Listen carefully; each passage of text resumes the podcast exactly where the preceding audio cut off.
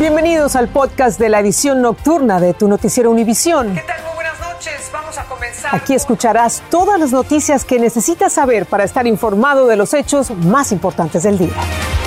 Lunes 27 de junio y estas son las noticias principales.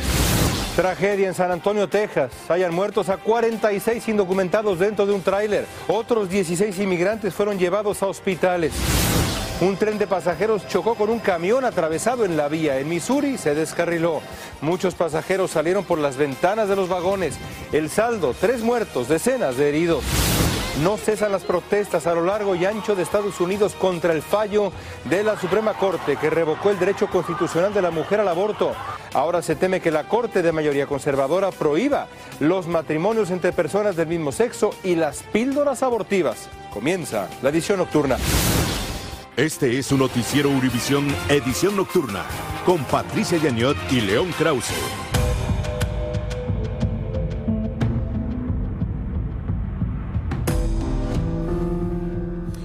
Amigos, esta noche comenzamos con una tragedia migratoria de verdad devastadora.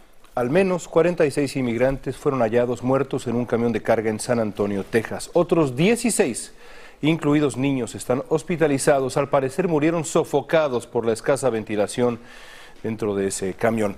En San Antonio la temperatura estos días ha rondado los 100 grados Fahrenheit. Es una historia que se repite una y otra vez, ejemplo doloroso del drama migratorio, una crisis humanitaria que no cesa. Antonio Guillén está en San Antonio con lo último que se sabe de esta tragedia. Adelante, Antonio.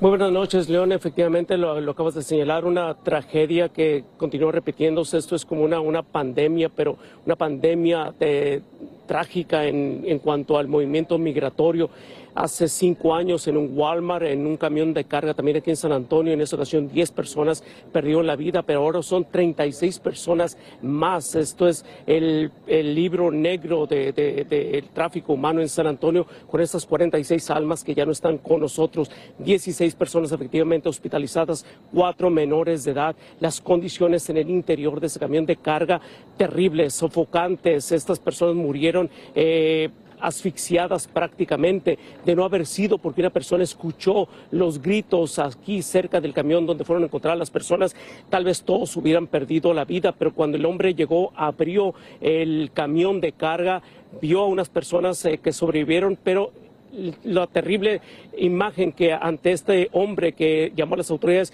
fue ver a la hacinación de tantos seres humanos, la mayoría de ellos ya estaban sin vida. Repito, la tragedia es, es eh, terrible. Escuchemos lo que dijo la concejal Adriana Rocha, que representa el distrito precisamente donde fue encontrado este camión.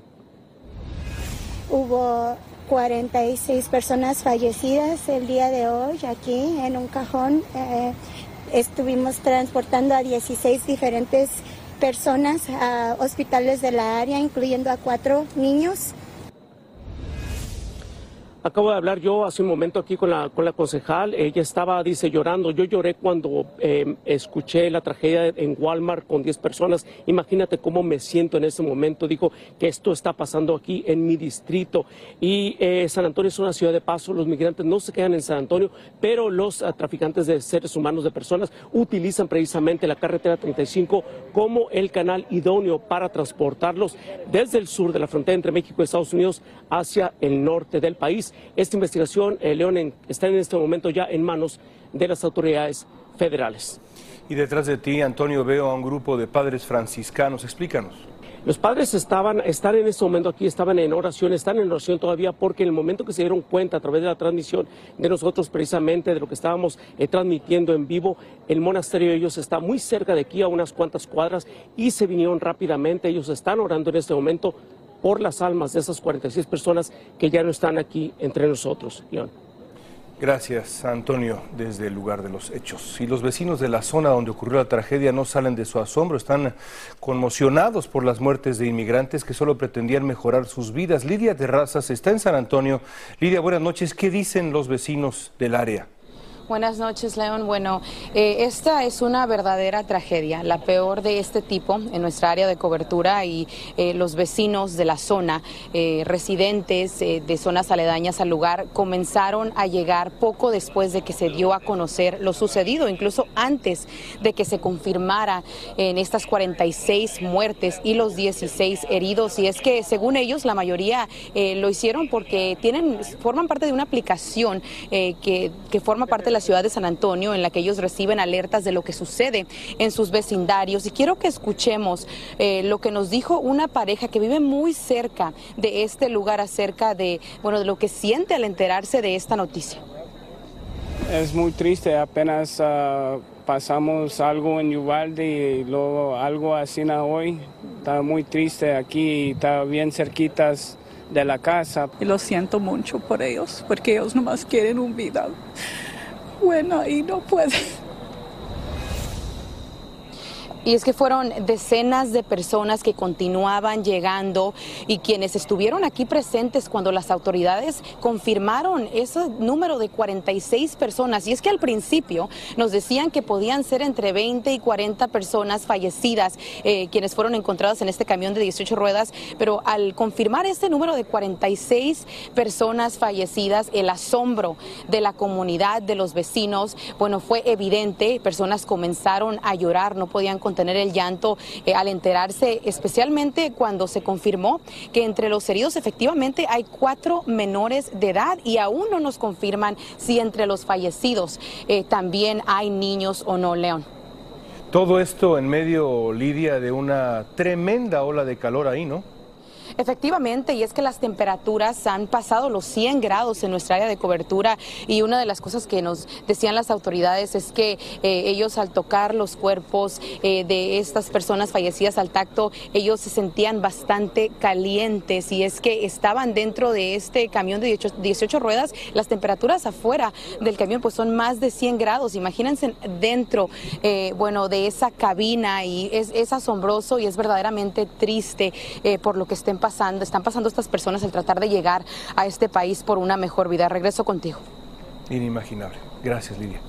Y como ya decíamos, la de hoy en San Antonio no es ni de lejos la primera tragedia de esta naturaleza. Son, por desgracia, muchos los casos de inmigrantes que mueren asfixiados por la falta de aire, sofocados por el calor que ya nos describía Lidia ahora dentro de camiones en los que los encerraron. En su intento por ingresarlos a este país, otros se han salvado de milagro. Galo Arellano nos habla de algunas de estas tragedias. Dicen que la nueva bestia para los migrantes ya no solamente es el tren que tanta tragedia ha generado a quienes se aventuran en sus rieles para cruzar a los Estados Unidos, sino los camiones. Mientras más grandes, más migrantes entran en su caja, nos decía un coyote que nuestro equipo de noticias entrevistó en Chiapas. Lo que se hace es juntar a la gente en una casa de seguridad o en una bodega para poder tener un grupo bastante considerable, poderlo subir en un camión. Sin ningún escrúpulo, el traficante relató que incluso cedan a los niños para que viajen más tranquilos. Nosotros compramos jarabes para que el niño vaya totalmente dormido. Quienes sobreviven a esta horrorosa travesía tienen historias de terror.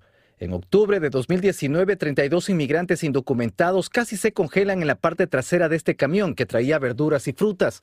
Fueron los perros entrenados quienes alertaron a las autoridades. Eran de 16 a 53 años. 30 de ellos eran mexicanos y dos de ellos eran ecuatorianos. Necesitamos ayuda.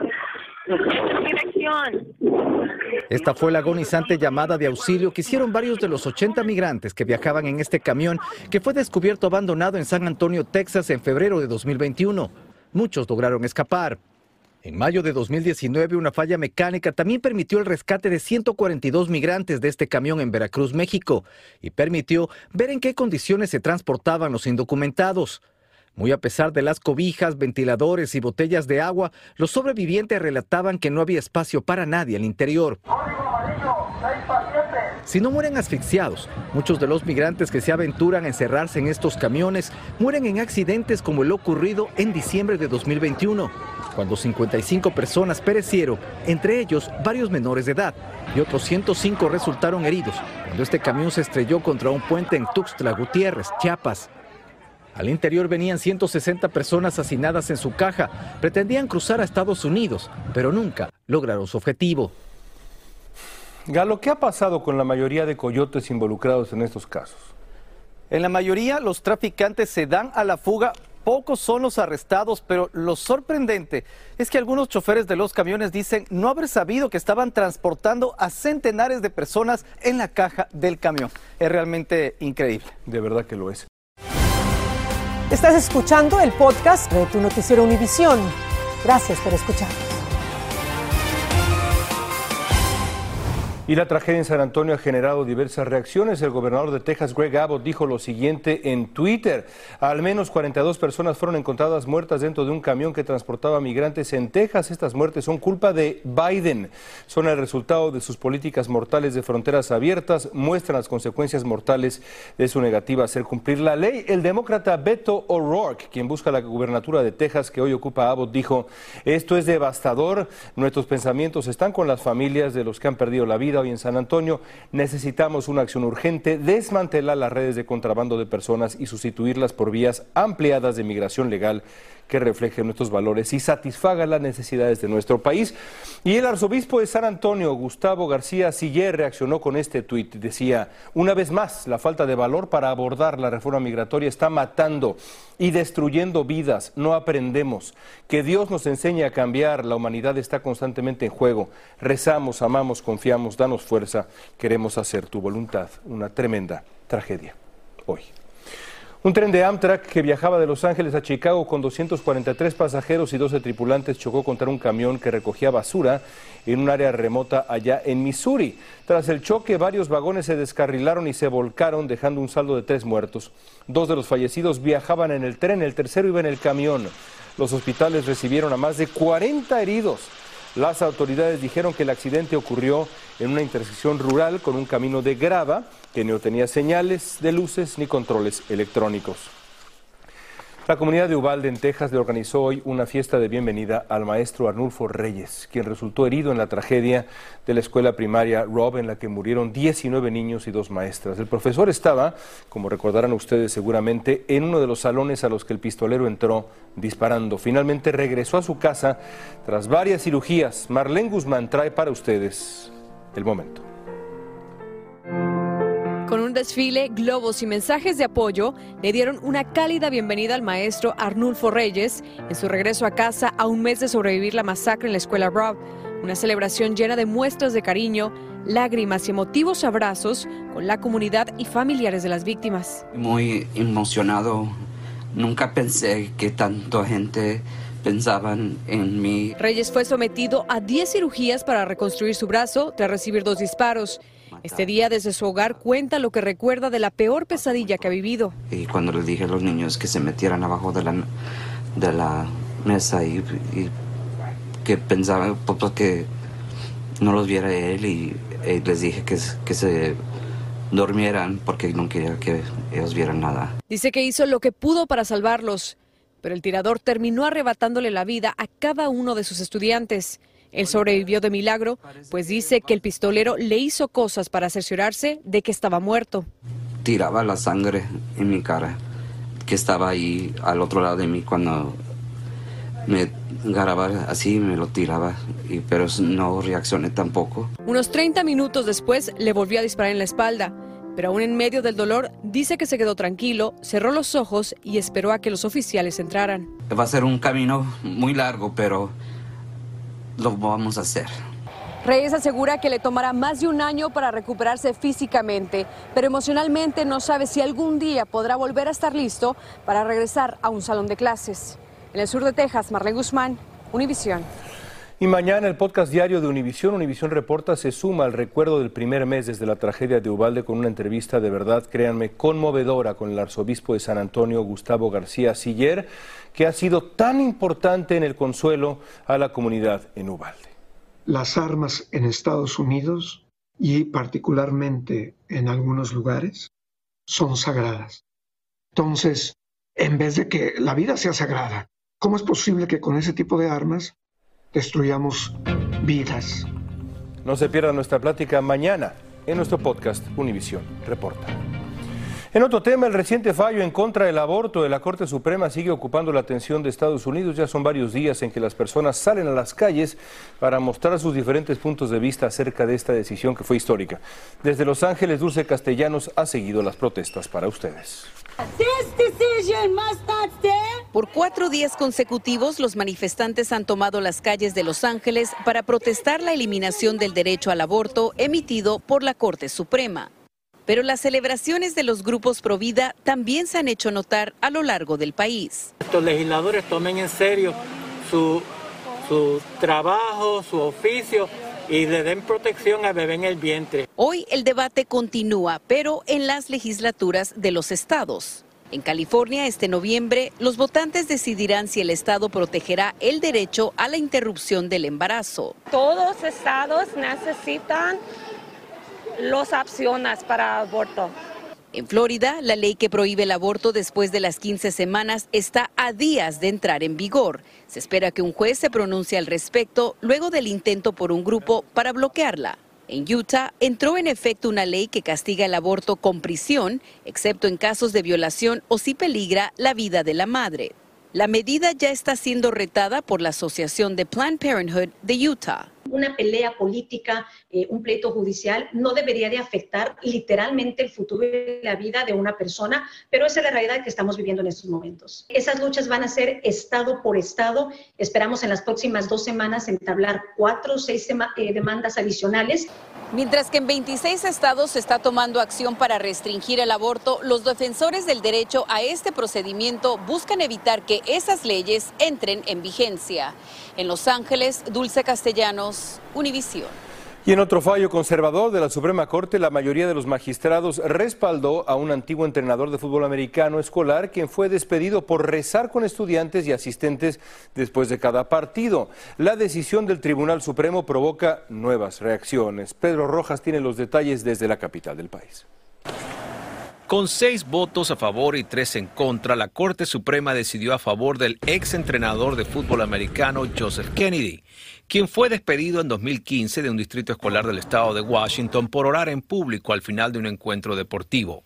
En Arlington, Virginia, el ex entrenador Henry Salinas dice que el hábito de orar es muy tradicional. Antes de cada partido y después de cada partido nos reuníamos y y dábamos una pequeña oración. No se impartía religión, no se enseñaba la religión, simplemente y tampoco se los obligaba. La decisión de la Corte plantea a juicio de expertos legales un conflicto entre la separación de la religión y las instituciones públicas. Va a haber otras personas que quieran empezar y no nada más es eh, la religión cristiana, pero cualquier persona que quiera dar su opinión sobre su religión. El profesor Joseph Kennedy defiende su caso. Este es un derecho para todos sin importar que seas de esta u otra religión, dijo el exentrenador. Y es que exentrenadores consideran que este caso no ha debido llegar hasta la Corte Suprema. Se pudo haber arreglado esto en el Estado porque yo creo que el entrenador tenía un caso para pelear. Analistas consideran que las recientes decisiones conservadoras de la Corte Suprema están debilitando su credibilidad en el país. En Arlington, Virginia, Pedro Rojas, Univisión. El presidente de Perú, Pedro Castillo, no quiso recibir hoy en Palacio de Gobierno a una comisión de fiscalización del Congreso que buscaba interrogarlo sobre un caso de presunta corrupción. Las autoridades peruanas quieren determinar si Castillo formaba una supuesta red criminal con exfuncionarios de gobierno, varios legisladores y hasta sus dos sobrinos para conceder todo esto un contrato de obras públicas. China dijo hoy que lanzó al espacio un satélite de observación de la Tierra desde su centro de lanzamiento oficial. Añadió que el satélite entró con éxito en la órbita que habían planeado. Según autoridades chinas, el satélite se usará en la planificación urbana, diseño de redes viales y ayuda en casos de desastre, entre otros fines. Antes de despedirnos esta noche, esto es lo que se sabe hasta ahora de los inmigrantes que fueron hallados en el interior de un camión de carga en una zona remota de San Antonio, Texas. 46 murieron, 16 fueron hospitalizados con enfermedades relacionadas con el calor, 12 eran adultos, había cuatro niños. Las víctimas habrían muerto sofocadas, no tenían agua, no tenían ventilación. Esto en medio de los que han sido días de tremendo calor en Texas. Un trabajador de la ciudad que se encontraba en la zona fue quien alertó a las autoridades porque escuchó un grito de auxilio desde dentro de ese camión. Imagínense nada más, estos días más de 100 grados Fahrenheit en San Antonio. Descansen en paz. Sigan nuestros espacios informativos, seguiremos la historia de esta tragedia a detalle para ustedes. Hasta mañana amigos, descansen. Así termina el episodio de hoy de Tu Noticiero Univisión. Gracias por escucharnos.